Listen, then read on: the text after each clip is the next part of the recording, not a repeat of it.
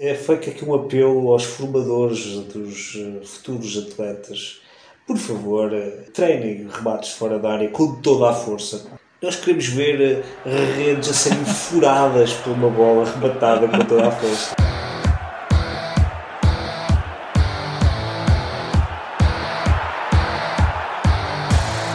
Bola, espetáculo. Traz emoção, certeza no resultado.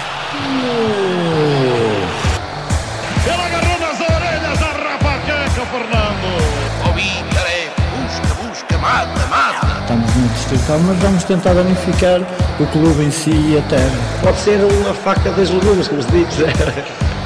Apenas me dá vontade de, de agradecer à minha mãe por, por, por eu ter nascido e ter tido o privilégio de ver e comentar este jogo.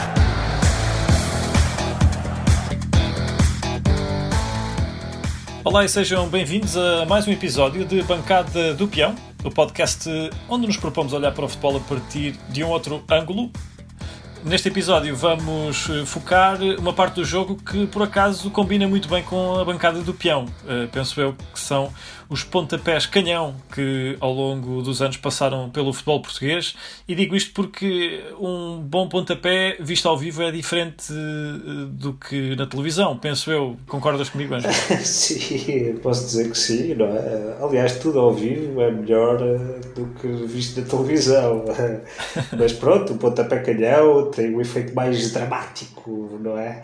Vem ali um pontapé vindo dos confins do universo e esbarra assim com toda a força no fundo das redes, é uma coisa incrível. O chamado pontapé veemente. O que é interessante para mim também é que estes pontapés canhão, ou estes especialistas na arte de pontapé canhoar, também têm um certo ritual associado, não é? Porque para além desse pináculo da ação que é o gol, como tu dizias, em que a bola bate com violência nas redes, também havia toda a preparação e o suspense em que o estádio entra quando um especialista se prepara para rematar, não é? Isso também faz parte do espetáculo, não é? Também contribui para que seja um golo especial. Sim, sim, é verdade. Esses rituais que são aperfeiçoados por esses especialistas da arte de pontapé canhoar. São especialistas, aprimoraram essa arte durante muito tempo. Possivelmente alguns já teriam propensão para isso mas pronto, melhoraram a arte, fizeram os seus efeitos especiais e é de facto um prazer vê-lo jogar. Também acaba por ser aqui uma dimensão quase teatral do jogo, que dá mais uma camada ao golo. Neste episódio vamos destacar aqui alguns intervenientes especialistas nesta arte, alguns dos pontapés canhão que passaram pelo futebol português, alguns dos mais emblemáticos. E é curioso que na pesquisa apareceram também essas técnicas que tu referias, alguns dos truques que eles utilizavam. Um dos clássicos é colocar o pipo da bola virado para o lado do pé, que era para não sei, não sei para quê, não sou pontapé canhão, não te consigo explicar, mas alguns deles faziam isto. E enfim, outras coisas como essa questão da corrida ritmada, também a questão do famoso remate de três dedos, era uma das técnicas preferenciais deste tipo de jogadores. E enfim, são os segredos na arte de pontapé canhoar que vamos tentar desvendar este episódio. É, é toda uma ciência, não é? Podemos dizer o pontapé canhoísmo, qualquer coisa assim. É, no entanto, infelizmente, na minha opinião, uma arte em extinção, porque estávamos aqui a, a, conferenciar antes da gravação e a tentar nos lembrar de jogadores que sejam pontapés canhão hoje em dia no futebol português e era difícil, era difícil lembrar-nos de, de, jogadores assim. Pelo menos ao nível destes que escolhemos, não é? Sim, sim, porque hoje em dia parece-me que os, uh, os remates são todos mais em jeito do que em força, não é? Não sei se te lembras daquela expressão que se usava muitas vezes antes, aqueles pontapés de raiva Exato. É? que davam grandes golos. Hoje em dia os jogadores parece que não têm raiva a jogar. Hoje em dia realmente a técnica se põe em pera, não é? Talvez também aqui no caso dos pontapés tenham sido substituídos pela eficácia. Mas o que é certo é que é uma tendência que se vem acentuando também nos golos de fora da área, porque hoje em dia penso que está um pouco em queda. Eu não tenho aqui estatísticas para verificar esta afirmação, mas assim, numa, numa análise geral dos jogos que eu vejo dos resumos, não parece haver tantos gols de fora da área como havia antigamente, não é? Por exemplo, um clássico, lembras-te de, certamente, eh, na Premier League isto via-se muito, que era o pontapé de ressaca, não é? Exatamente. Havia o corte para a entrada da área e normalmente aparecia um médio vindo de trás que era especialista e acertava com um grande, como se diz na gíria, pastilho ou míssil para o fundo das redes. Talvez o que tenha mudado é que esse jogador que aparece na segunda bola se calhar já não aparece sozinho. Talvez as equipas estejam mais competentes do ponto de vista tático e exista menos possibilidade destes uh, jogadores que são especialistas em poderem aparecer nestas oportunidades de fazer gol. Eu tenho outra teoria, que é, eu penso que já não é trabalhado muito estas situações. Hoje em dia os clubes de futebol e os treinadores têm pouca opção pela posse de bola. Eles querem entrar com a bola controlada dentro da baliza, algo assim. Eu acho que o pontapé de fora da área para quem treine e, seja especialista é uma arma muito boa, não é? Sim, mas é, é, talvez seja isso. É quando se fala, por exemplo, da utilização dos famosos analytics no futebol, não é? Se calhar o pontapé de fora da área não é o mais eficaz se comparares com a progressão com bola controlada e o remate já dentro da área. Talvez seja isso que leva algumas equipas, ou a maioria das equipas, a optar por esse tipo de remate mas lá está, isto depois vai tudo contribuir para a extinção dos eh, especialistas em pontapé canhão. Eh, que é, que é uma pena, é uma pena, devo dizer. Eh, e no fundo é por isso que estamos a fazer este episódio, é para salvaguardar os pontapés canhão que ainda existem neste mundo e esperar que possam vingar e que a sua arte volte a ser central no mundo do futebol.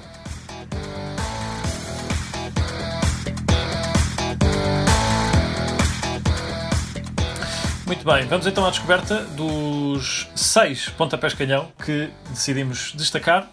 Ângelo, podemos começar por ti. Quem é que é o primeiro executante que gostarias de destacar? Sim, o primeiro o artista na arte do pontapé canhão é um artista bem recente, ainda há pouco tempo espalhava a sua magia nos relevados eh, nacionais. Falo, eh, está claro, de Eliseu, que terminou a sua carreira há pouco tempo. Ele era lateral esquerdo do Benfica, foi, jogou também na seleção nacional, campeão europeu em 2016, um jogador eh, que passou pelo Málaga com muito sucesso, eh, inclusivamente fez excelentes prestações na Liga dos Campeões. E excelentes pontapés canhões, não é? E excelentes pontapés canhões. No Benfica fez pelo menos três de belo efeito. O mais espetacular de todos foi contra o Moreirense. Aos 76 minutos estava o Benfica a perder 1-0 e Eliseu, literalmente do meio da rua, manda um pontapé que só parou no canto superior esquerdo da baliza do guarda-redes uh, dos Corvos. Não é?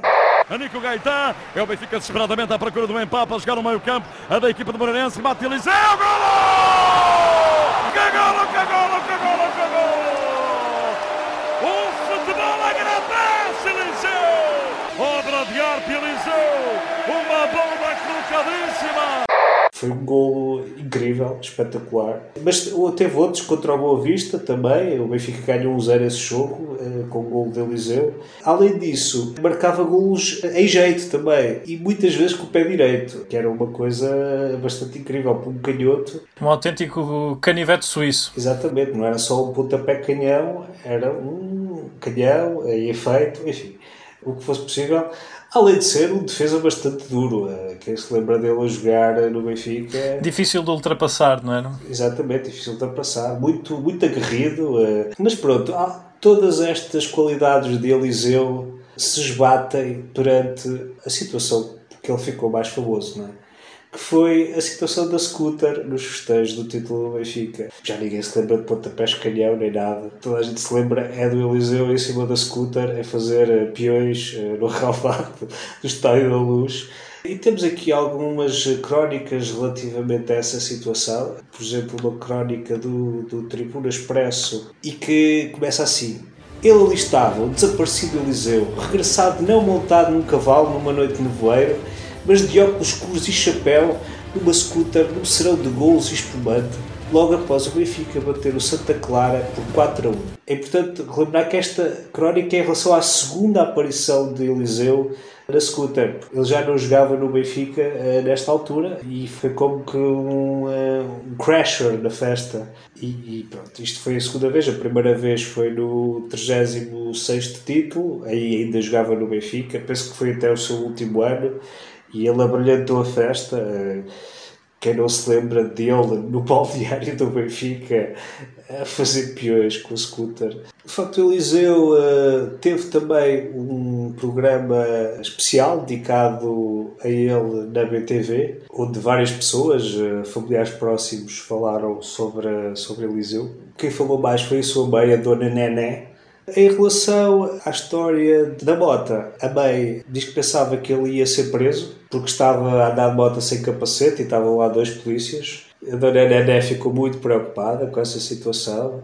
Mas pronto, só para terminar então aqui o capítulo Eliseu, também ficou conhecida neste documentário a, a sua faceta humanitária, que ele gostava de, de pôr longe dos holofotes públicos. Eh, fica aqui esta faceta de Eliseu. Uh... Sobre Eliseu e relativamente ao seu pontapé canhão, tinha a particularidade de não ser um canhão aplicável em lances de bola parada, que é uma coisa que acontece muitas vezes nestes artistas. No caso de Eliseu era sobretudo em lances de bola corrida, se bem me recordo, a maior parte dos golos dele, ele ia com a bola em progressão e lembrava-se de rematar do meio campo e fazia grandes golos, mas aquele lance do suspense da bola parada hum, não houve assim muitas ocasiões, penso eu. Não, ele não era marcador de livres, ele era mesmo pontapés do meio da rua com a bola a correr, que é mais difícil ainda, não é? Era uma espécie de pontapé canhão mais espontâneo e espalhado pelo relevado. Ok, então eu passo para a minha primeira escolha neste mundo dos pontapés canhão e uh, vou destacar Dinda, um jogador que fez carreira em Portugal na União Desportiva de Leiria e que era conhecido pelo seu temível pontapé. Foi com este musical nome que Dinda se apresentou em Portugal. E quando chegou a Portugal, Dinda chegou sem grande pompa ou circunstância. Vinha da Série C brasileira. Chegou em 1994 e lá está, para representar a União Desportiva de Leiria, que na altura estava na segunda Divisão prestes a conseguir a promoção. O percurso de Dinda em Portugal é curioso porque ele começa por não impressionar os dirigentes do Leiria e acaba por fazer duas épocas na segunda divisão em outros clubes, no Pasto de Ferreira e na Académica. Lá está aqui a tua Académica também acolheu Dinda como grande executante. Tu tens memória de ver os pontapés de Dinda? Uh, sim, tenho, tenho. Uh, ele só jogou um ano na Académica, penso eu. Portanto, não teve muito tempo para espalhar os pontapés canhão uh, no relvado do Calhabé. No entanto, eu cruzava-me com ele algumas vezes na rua. Uh, ele tinha assim um aspecto, parecia um dinossauro uh, com, com um dinossauro, dizes? Sim, sim, parecia um dinossauro. A cara, a cara dele parecia de um dinossauro. E, e levava uma pasta na mão também, portanto, ele se calhar tinha uma profissão liberal além de ser jogador de futebol. Essa pasta parece-me bastante misteriosa. O que é que será que Dinda levaria dentro da pasta? Sabes que ele hoje em dia é empresário, talvez já fosse a preparar a sua carreira pós-futebol. Ora, lá está, lá está. Levava documentos, eh, contratos, eh, tudo o que um profissional liberal precisa para exercer a sua profissão. Essa questão do, do dinossauro é no mínimo curiosa, se bem que já sabemos o nome da espécie seria o petardodátilo.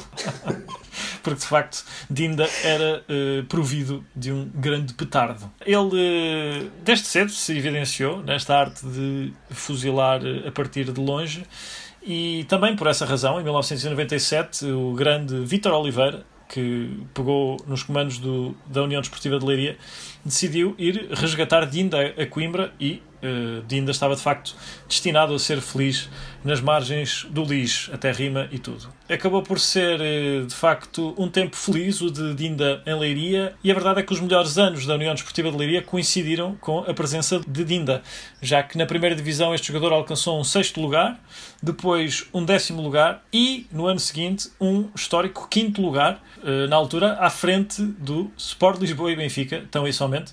Estávamos então no ano 2000-2001 e Dinda participou neste feito histórico da equipa de Leiria. No blog Aival Bujas, que é um nome bastante adequado para falar de Dinda, o jogador é destacado como um armador de jogo, ele que serviu vários avançados míticos no Leiria, como refere o blog Aival Bujas, e eu vou continuar a dizer o nome deste blog várias vezes porque acho que vale a pena. Mas Dinda não precisava de avançados para conseguir golos. Ele só precisava mesmo de um livre a 35, 40 metros da baliza e a partir daí eh, havia uma espécie de sentimento que pairava no estádio de que alguma coisa poderia acontecer. António Costa a assinalar falta sobre Dinda. Tem o jogador da União de Leiria, também um jogador exímio na, na cobrança de bolas paradas. Uma das outras fontes que encontrei sobre Dinda é a Preguiça Magazine, um intrigante projeto leiriense que existiu entre 2013 e 2016, que dedica um perfil a Dinda e que chegou mesmo à fala com o brasileiro. Ele destaca alguns golos de, que marcou, e lá está, sempre golos de fora da área, quase sempre.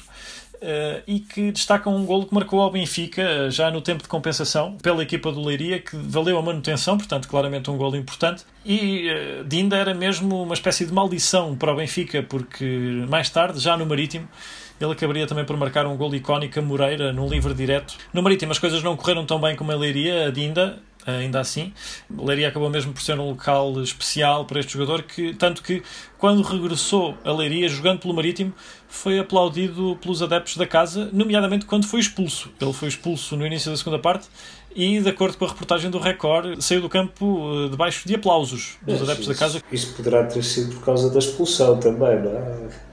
Eu também pareceu, mas eu não quis estragar os sonhos de Dinda. Eu acho que ele estava a pensar que. E não, e acredito que os adeptos, os presumíveis 30 adeptos que estavam no estádio de Leiria, pudessem de facto querer homenagear este jogador. É verdade, era um, era um ambiente temível o estádio de Leiria. um ambiente arejado. As palmas que Dinda recebeu, tendo sido ou não por causa da expulsão, fazem mesmo parte da vida deste jogador. Outra das fontes que a Preguiça Magazine cita é Tuna Caranguejeiro, que é apresentado por este órgão de comunicação como jornalista especialista na União de Leiria, portanto aqui a voz da autoridade de Tuna Caranguejeiro, que diz que em algumas épocas Dinda era indiscutível e que era Dinda e mais 10. Tinha um pontapé muito forte, especialmente nos livros quando era o Dinda a marcar, conta Tuna Caranguejeiro os espectadores até batiam palmas como incentivo porque estavam conscientes de que podia ser gol. Cá está o tal ritual das palmas ritmadas antes do canhão disparar, neste caso de Dinda. Aliás, o termo mais correto será palmas a compasso. É? Exatamente, palmas a compasso que servem também para os adeptos participarem de outra forma no jogo, neste caso com esta pequena coreografia que, que suponho pretendia entusiasmar Dinda para disparar o seu canhão. Estranho.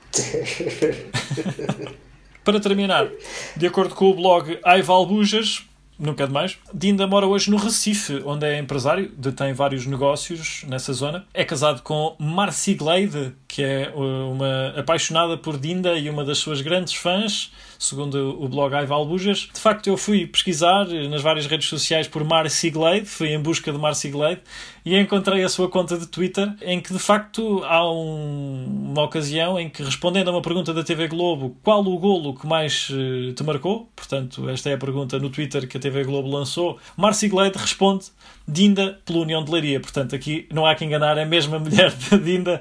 Não haverá muitas Marcy Glades no mundo que estarão impressionadas pelo canhão de Dinda. Hoje em dia Dinda já não está ligado ao futebol, mas uh, termina as suas declarações à Preguiça Magazine dizendo que se existisse um convite para treinar em Portugal, que seria um sonho. Portanto, Dinda está pronto a vir ensinar a arte de disparar se algum clube estiver a fim de apostar nele. Dinda e a sua fiel companheira Márcia Leite. que, vai, que virá fazer social media para esse clube, exatamente. Grande Márcia Leite. Muito bem, Angelo, então queres continuar tu? Quem é que é o segundo jogador que vais destacar? Sim, vou referir uh, Paulo Torres. Uh, ele que foi, de facto, o seu ponto alto na carreira foi em 1991, foi um dos campeões mundiais de sub-20 em Lisboa, naquela final épica com o Brasil, em que o Estádio da Luz estava a arrebentar pelas costuras completamente. Se não estou em erro, foi eleito o terceiro melhor jogador desse torneio, penso eu. Emílio Peixe foi o primeiro e ele foi o terceiro. Deixa-me só confirmar aqui com a produção. Vou pôr depois um som. É, a produção está a confirmar que de facto foi esse o caso. Paulo Torres foi considerado o terceiro melhor jogador desse Campeonato do Mundo de 1991. O melhor foi o Peixe, o segundo foi Elber, é jogador do Bayern Munique. O terceiro foi Paulo Torres. De facto, poucas coisas em comum entre estes três jogadores. Pois, eh, de facto, eh, esse início de carreira augurava uma carreira de futebolista com, com bastante sucesso. O que infelizmente não veio acontecer, porque Paulo Manuel Banha Torres teve alguns anos no Sport, eh, onde jogou, jogava, era titular, mas uh, houve um ano em que uh, era a quarta opção e ele achou por bem sair. Penso que foi, foi uma decisão bem tomada. De facto quarta opção para defesa esquerdo, que só Exato. joga um, não é? Portanto, não, não há grandes hipóteses. Mas continuamos sobre o Paulo Torres. Pronto, ele depois eh, saiu do Sporting, eh, foi para o Cambueirense e pronto, a partir daí a sua carreira foi um pouco eh, a deslizar. Ele que acabou a carreira até bastante novo, conta cerca de 30 anos, no Imortal da Albufeira, uma equipa que é mais conhecida pelo basquete do que pelo futebol. Ele depois do Cambueirense foi para o Salamanca, teve duas épocas, poderia ter sido a revitalização da sua carreira, mas as coisas não correram bem. eh, A primeira época só jogou um jogo, teve lesionado de muito tempo. Saiu um pouco gorada esta, esta carreira que prometia tanto, saiu um pouco gorada. Ele que tinha um pontapé bastante forte, era normalmente o marcador de livres eh, no Sporting, mas eh, só nas primeiras épocas é que esse pontapé se repercutia em golos, efetivamente. Estive a procurar vídeos de golos que ele tivesse marcado e de facto houve um vídeo com imagens dele, curiosamente é um vídeo de homenagem quando ele treinou eh, o Rio Maior. Fizeram um vídeo de homenagem a Paulo Torres com uma música até bastante interessante. Eh, Permita-nos, os nossos telespectadores, que façamos esta singela homenagem ao ainda treinador da União Desportiva de Rio Maior. Perguntei ao vento onde foi encontrar. Portanto, estamos a falar de um vídeo em que temos eh, os melhores momentos de Paulo Torres com a música A Queda do Império, de Vitorino. exatamente. É, Aliás, é bastante. Parece um pouco trágico, não? é bastante apropriado porque a carreira de Paulo Torres foi um pouco assim, foi o declínio do Império que ele poderia ter almejado eh, caso se confirmassem as expectativas eh, que toda a gente tinha nele, não é? Lá está, perguntei ao vento onde foi encontrar. Marco Sopro Encanto tem tudo de facto a ver com a carreira de Paulo Torres. Paulo Torres ficou marcado muito pela negativa por um dos jogos mais épicos do futebol português. Falo do Sporting 3, Benfica 6. Ele que na altura foi substituído ao intervalo pelo treinador Carlos Queiroz. E a segunda parte foi uma autêntica autoestrada que se abriu ali no lado esquerdo da defesa que ajudou o Benfica a avolumar a sua vitória eh, o Benfica depois que iria ser campeão nacional nessa época. E a substituição de Paulo Torres foi eh, bastante contribuiu bastante para esse resultado diz que foi um dos jogos que mais o marcou na sua carreira de facto não se encontra muita coisa de Paulo Torres na internet é, é quase como uma uma relíquia esquecida do futebol português. Depois de terminar a carreira como jogador, eh, começou uma carreira como treinador. Eh, Em Portugal teve sempre em clubes menor nomeada das divisões inferiores, Fátima, o Rio Maior, por exemplo, até que decidiu-se mudar para a África, nomeadamente para a Guiné-Bissau, onde teve vários anos. Chegou a treinar a seleção nacional da Guiné-Bissau. Ele que, entretanto, acabou a sua, a sua aventura na Guiné-Bissau porque teve quatro meses de salários em atraso. Isso eh, afeta qualquer um, não é? E foi para Angola, onde tem estado nos últimos anos e recentemente foi contratado pelo Recreativo do Libolo. Portanto, continua a sua carreira em África. Certo, fica então a história de Paulo Torres, o terceiro melhor jogador do Campeonato do Mundo de Sub-20 em 1991, que acabou por não concretizar toda essa promessa que trazia consigo no início da década de 90. Eu vou passar eh, para a minha segunda escolha. Depois de Dinda, destaco outro dos grandes homens-bomba do futebol português. Estamos a falar de Barroso, um bombardeiro cujos créditos ficam apresentados no título da sua entrevista de carreira. E passo a citar: Barroso, o homem do pontapé canhão, dois pontos, 98 km hora. Isso eram os meus melhores remates com o pé esquerdo. Portanto, isto é a citação de Barroso, dizendo que os seus pontapés com o pé esquerdo rondavam uns 100 km hora, com o direito então nem valia a pena medir. Ele eh, foi formado no Sporting de Braga e passou praticamente toda a sua carreira neste clube. Teve um interregno de dois anos no Porto, onde foi bicampeão. Voltaria a Braga e depois de uma curta passagem pela Académica, acabaria mesmo por terminar a carreira nesta equipa do Braga. É um daqueles jogadores símbolo, não é? Que também já falámos neste podcast. Foi um dos grandes capitães do Braga ao longo dos anos e chegou a ser um dos internacionais improváveis. Teve uma internacionalização, jogou um minuto frente ao Canadá em 1995. Um vídeo recente do Sporting Braga levou Barroso até ao relevado do estádio 1 de Maio, onde ele foi muito feliz, para uma entrevista de carreira, em que Alain é o entrevistador. Barroso conta que começou a trabalhar na construção civil, antes ainda de ser jogador de futebol, e que isso levou à existência de uma notícia com o título, repara bem, Barroso, dois pontos, merceneiro seduzido pelo futebol, que é um título a todos os níveis espetacular. Barroso conta como ia treinar à noite, depois de um dia de trabalho duro, depois de estar de facto a cartar com materiais bastante pesados. Não deixa de ser notável que tenha tido este início de carreira em que juntava o trabalho duro aos treinos de futebol. Mas uh, é preciso, se calhar foi isso também que contribuiu para que ele aprimorasse o seu pontapé canhão fortíssimo, não é? Talvez, talvez, eh, de facto, ele às vezes atirava autênticos tijolos, como vamos poder ver, que deixava mazela nos adversários. Portanto, talvez exista essa ligação. Em várias entrevistas, Barroso destaca os golos mais bonitos que marcou e ele tem um que eh, é o seu preferido. Foi um golo que marcou ao inevitável Vitor Bahia, lá está, um pontapé na época de 94-95, eh, no estádio 1 de Maio, e diz Barroso de um sítio complicadíssimo. Lembro-me bem desse gol. Foi um remate em jeito, o livro foi assim encostado mais para a direita e ele rematou em jeito, que era uma coisa raríssima nele, não é? Ele rematava sempre em força, rematou em jeito e bateu o Vitor Bahia. Eu não sei se foi bem em jeito, porque segundo Barroso, na descrição que faz deste lance, ele diz que a bola fez um grande arco e entrou, portanto, esta parte coincide com o teu relato, mas no programa com o Alain ele acrescenta o Vitor Bahia entrou pela baliza dentro com o seu pontapé. Portanto, não sei se terá sido muito em jeito. Sim, é verdade que Vitor Bahia entrou pela baliza dentro com o pontapé. Também me recordo disso. Mas não foi o remate forte. Não foi... Ok. Pelo menos Barroso tinha remates mais fortes. Não é? Sim, ele tem um golo contra o Sporting em Alvalade que é quase no meio campo. Aos 32 minutos, Barroso de livre direto diminuiu a desvantagem. Um golo monumental.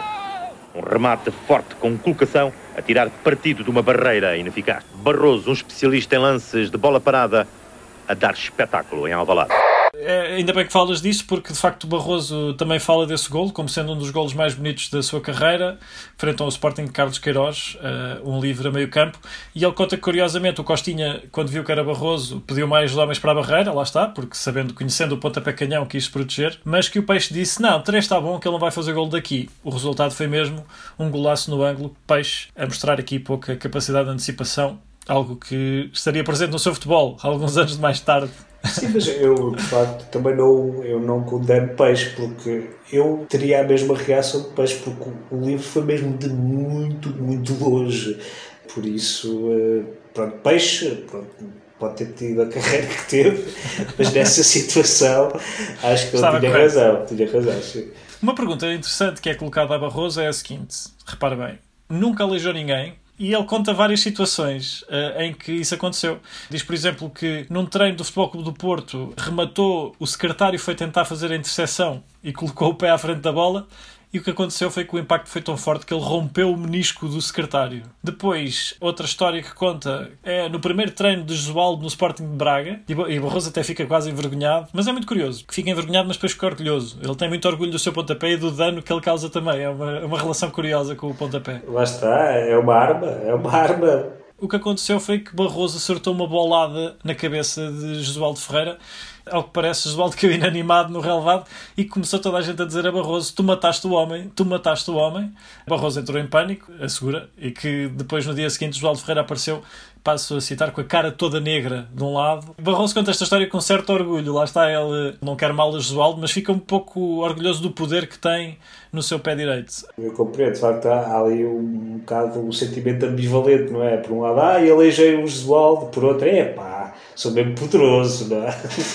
Uma utilização original do pontapé canhão de Barroso chegou pelas mãos do também ele criativo Manuel Cajuda, que depois de um jogo em que o Braga sofreu um golo no último minuto, num lance em que a barreira abriu, aquele lance que os treinadores detestam ver, não é? Porque a barreira abre e deixa passar a bola que ajuda não foi de modas e no treino seguinte pediu a Barroso para marcar livres e acertar na barreira. Barroso conta que das primeiras vezes marcava golo para não acertar na barreira e que ajuda lhe dizia não é para marcar golo, é para acertar na barreira. Barroso lá obedeceu a que ajuda, colocou a sua poderosa arma ao serviço do treinador e acertou em Paulo Monteiro, que se virou de costas diz que lhe acertou numa coxa de tal maneira que os gomos da bola ficaram marcados na perna de Paulo Monteiro e que no dia seguinte, e mais uma vez aqui entra o orgulho de Barroso, que tinha a coxa toda preta, toda pisada. Aqui está Barroso também, uh, mais uma vez, a espalhar. Uh, hematomas com fartura com a sua bola. Até agora penso que será o pontapé canhão mais perigoso de todos os que referimos. Sim, é isso. É. As pessoas não pensam nisto, mas é com grande poder, lá está, vem grande responsabilidade e, e Barroso aqui a mostrar também o outro lado da moeda, não é?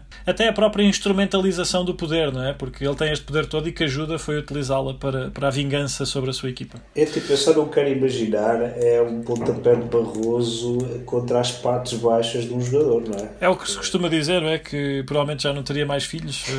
Eh, mas no caso de Barroso, se calhar seria mesmo verdade, não é? Sim, não nem mais filhos, nem mais nada. Provavelmente eh, uma, um remate de Barroso no baixo ventre realmente poderia deixar uma marca inesquecível para qualquer jogador. Podes não. Uh perder a capacidade de fazer filhos, mas sei lá, podes começar a falar mais fininho. É um estudo que deveria ser feito. A quantidade de jogadores ficaram a falar mais fininhos na altura em que Barroso jogava nos ralados portugueses. Consigo imaginar perfeitamente o caso de um jogador que aceite falar à bancada do peão para contar a sua experiência. Eu estava na barreira e comecei logo a ter um mau pressentimento quando vi o Barroso aproximar-se da bola. Comecei logo a ter suores frios e a sentir muito nervoso. E continua a ser difícil para mim falar sobre isto. A bola partiu nem sequer vi partir. Apenas senti que foi atropelado por um caminhão ou algum veículo pesado e caí no relevado, inanimado. Ainda hoje não consegui ultrapassar isso. Se retirarem este efeito que está a esconder a minha voz, vão ver que eu falo assim. Barroso ficou também conhecido pelo tesourinho deprimente encontrado pelos gato fedorento. Trata-se de uma entrevista de Barroso em que Barroso refere que passou mal, teve gripe e também várias diarreias.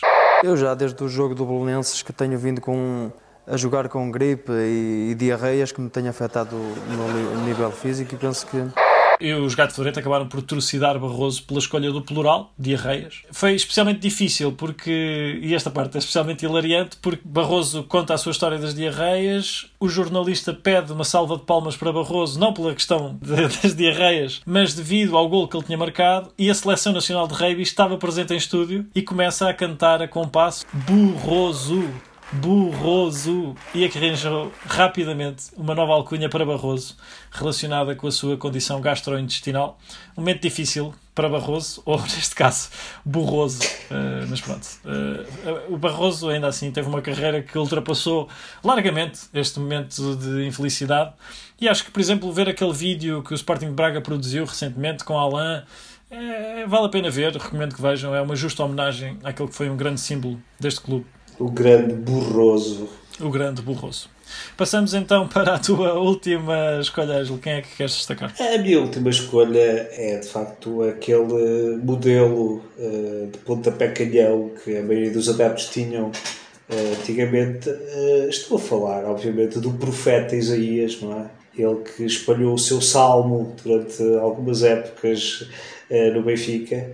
Na altura rezava a lenda que Isaías precisava de rematar 10 vezes à baliza para marcar o gol, o que não deixava de ser verdade, porque ele de facto rematava muitas vezes à baliza e muito, muitos remates eram autênticos balões, 3 eh, pontos para o país de Gales, mas quando ele acertava, ele acertava-lhe bem, não é? Portanto, o profeta Isaías no Benfica teve alguns momentos uh, de apoteose, talvez um dos maiores foi na famosa eliminatória com o Arsenal, para a Taça dos Campeões Europeus, em que o Benfica empatou um com o Arsenal em casa, gol de Isaías também, curiosamente, e depois em Highbury Park, ganha por 3-1 após o prolongamento. Juran havia combinado com Isaías, atenção, ele surgiu ali no meio, um belo remate e golo. É golo do Benfica, golo de Isaías, belo golo de Isaías. Portanto, há, há, também um lance bastante famoso que não deu gol, que foi um jogo contra o Milão, uh, nos quartos final da Liga dos Campeões, em que ele remata a baliza com toda a força e a bola bate nos dois postos uh, e não entra. Fica ali a beijar a linha de gol e não entra. Ele, por exemplo, uh, é muito crítico em relação a Arthur Jorge.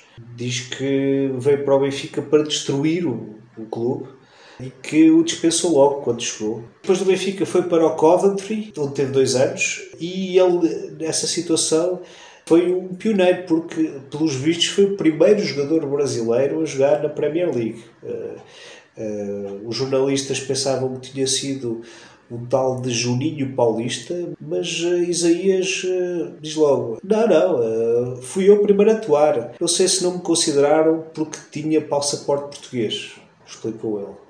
Ele que depois em Portugal jogou no Camarense, já numa idade um pouco mais avançada, e ainda chegou a ser o segundo melhor marcador do campeonato, portanto, sempre a faturar. Falou-se também na altura que ele poderia ser internacional pela seleção portuguesa, mas o máximo que ele conseguiu foi ser internacional português pela seleção de futebol praia. Portanto, já não foi mal. Mas ele diz que na praia não dá, que é para encostar num quiosque e beber uma cervejinha.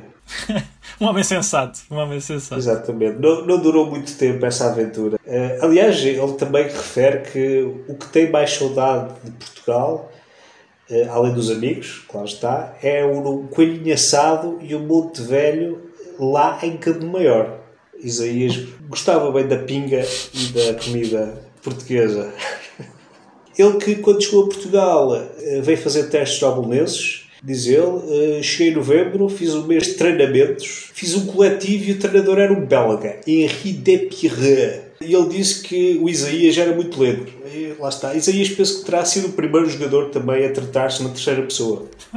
Porque ele, todos os vídeos que eu vi e nas entrevistas, ele fala sempre sobre ele como o Isaías. É o profeta, não é? O profeta. Exatamente, o profeta. Por exemplo, um jogador do Porto, Emerson, disse-lhe uma vez que durante a semana o Bobby Robson treinava normalmente, mas quando falavam no nome de Isaías ele endoidava. Isto palavras, palavras de Isaías. Estás a imaginar o Bobby Robson a, a endoidar. Não a falar de Isaías. Não poder ouvir esse jogador. Mas, mas calma, ele pelos vistos endoidava de uma maneira específica que era chutava tudo o que aparecia na frente.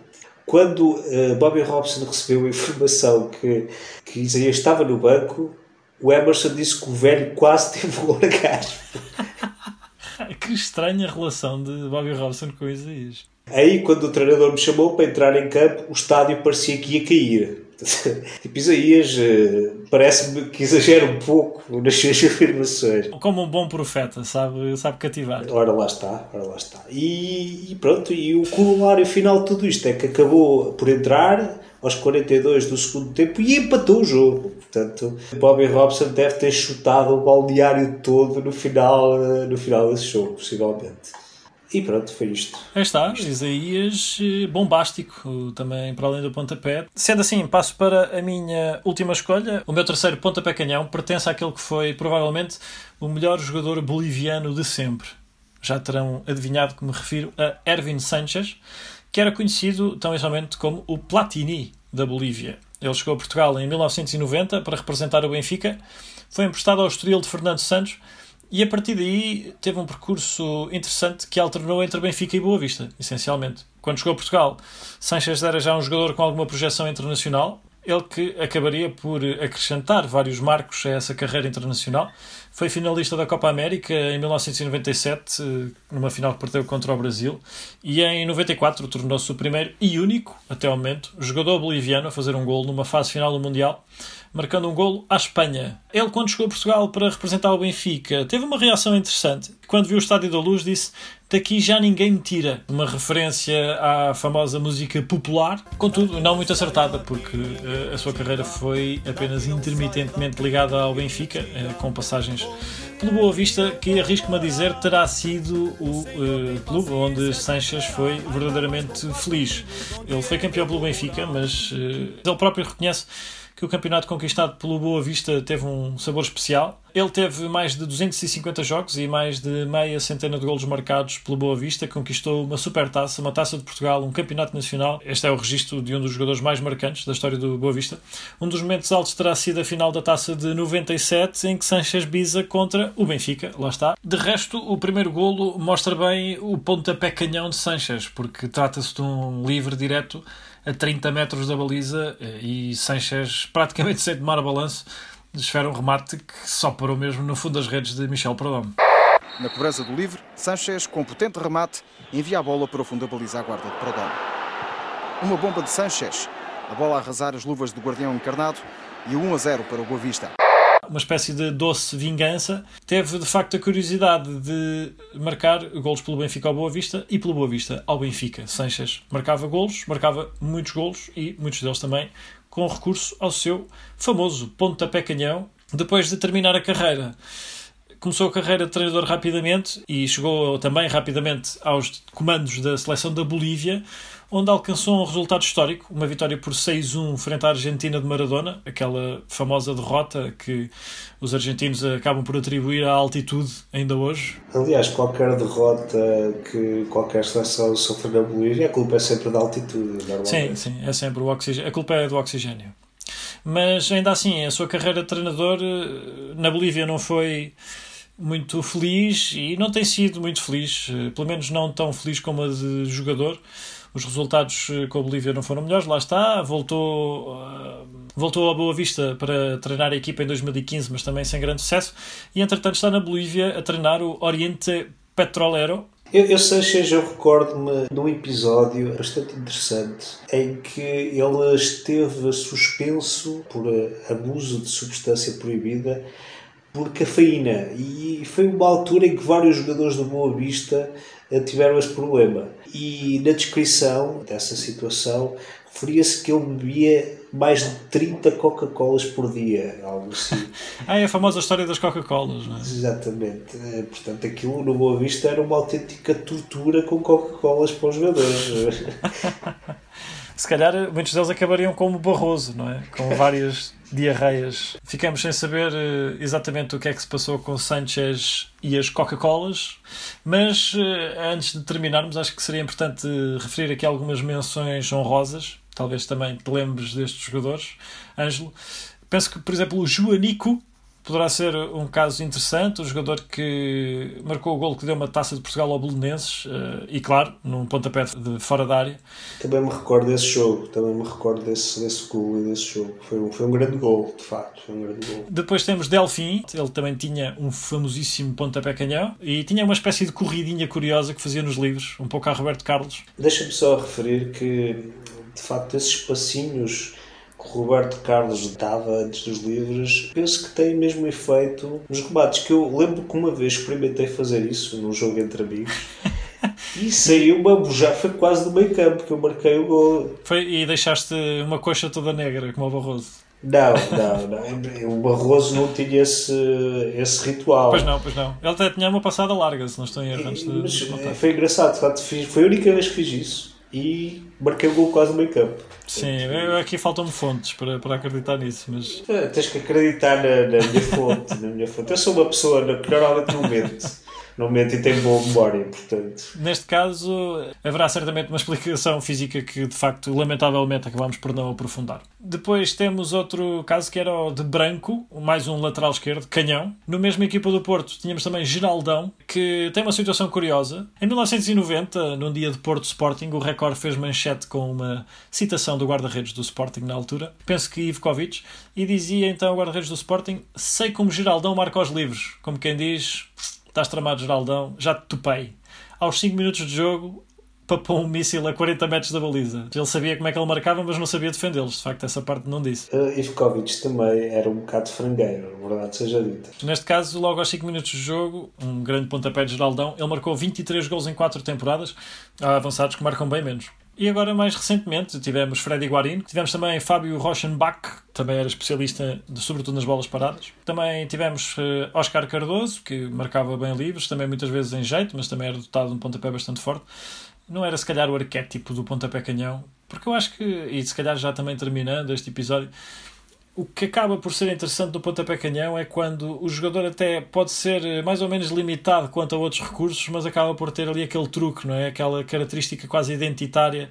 É o jogador que podes não confiar nele para mais nada, mas pelo menos para marcar aquele livro já sabes que vai, vai fazer fumo. Sim, é o jogador que pode resolver num rebate quase de meio campo, não é? Portanto, isso é um recurso bastante importante. É pena não haver mais jogadores destes nós estamos a fazer o episódio mesmo por causa disso, porque são jogadores icónicos e importantes no futebol. É feito aqui um apelo aos formadores dos eh, futuros atletas. Por favor, eh, treinem remates fora da área com toda a força. Nós queremos ver eh, redes a serem furadas por uma bola arrebatada com toda a força. Fica o nosso apelo à formação nacional e já agora podem também treinar eh, os rituais de bater livros, não é? Isso é, isso é outra questão interessante, porque hoje em dia há, há grandes coreografias na marcação de livros e normalmente aquilo é tão complicado que só dá porcaria. Mas eu não estou a falar só de livros, mesmo em cantos hoje em dia os treinadores fazem lá umas invenções. Quando basta uma bola tensa para a área, bem marcada, para um desvio subtil do defesa. Sim, eh, nos cantos e livros laterais isso fez-se muito, mas também nos livros frontais. O que era antes, para os casos que referimos aqui hoje, uma oportunidade de gol clara, hoje em dia acaba por não ser, muitas vezes, porque se troca essa oportunidade de remate à baliza por uma espécie de jogada ensaiada e às vezes a solução mais simples é mesmo só rematar de longe. Também acaba por ser esta simplicidade simplicidade que é atrativa nestes pontapés canhão, não é? Porque aquilo era tão simples, não é? Era um, homem, uma bola, um remate e gol. Hoje em dia, por exemplo, tu tens eh, livres a 30, 35 metros e ninguém marca livres diretos a essa distância. Ninguém. É tudo bolas bombeadas para a área ou essas, ou essas macacadas dessas jogadas coreografadas, como se tivéssemos futebol sincronizado ou algo assim, né?